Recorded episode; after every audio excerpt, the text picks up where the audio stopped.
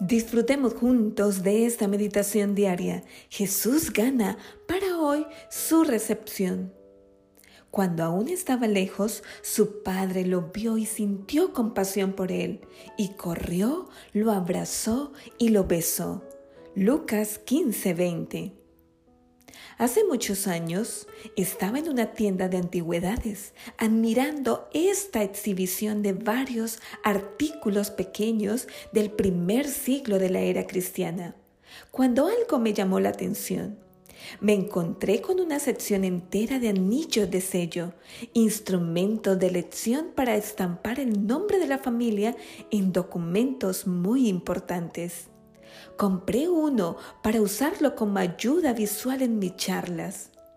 El sello siempre me recuerda la gracia de Dios, que es más grande que todos nuestros fracasos.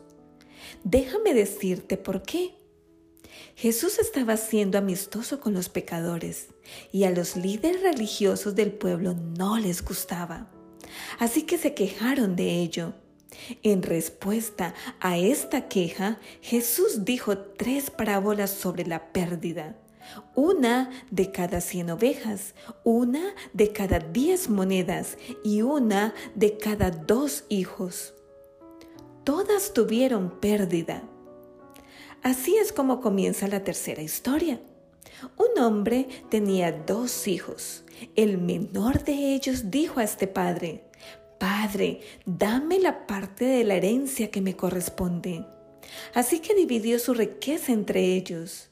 Y así, como así, el hijo menor dejó a su padre y despilfarró su patrimonio, empobreciéndose y pasando hambre.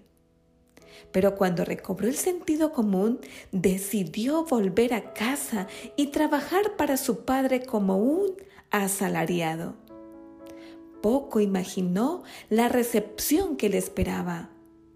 Cuando aún estaba lejos, su padre lo vio, corrió hacia él, lo abrazó y lo besó y dijo a sus sirvientes, Rápido, saquen la mejor túnica y póngansela, y también un anillo en la mano y sandalias en los pies.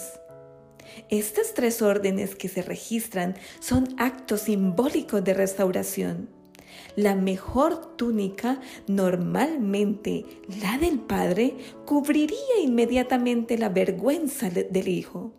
El anillo lo identificaría una vez más como parte de la familia y si fuese un anillo de sello, le daría incluso la autoridad para poner el nombre de la familia en las transacciones comerciales. La tercera orden es una declaración de que se le recibía como a un hijo, porque a los trabajadores no se les daba sandalias. Si te has alejado de Dios y has decidido volver a Él, encontrarás la misma recepción. Jesús tiene cosas maravillosas para ti si decides entregar tu vida de una manera definitiva no le hagas esperar, porque su gracia te alcanza para salvación. Disfruta de este día creyendo en la recepción de tu amado Jesús.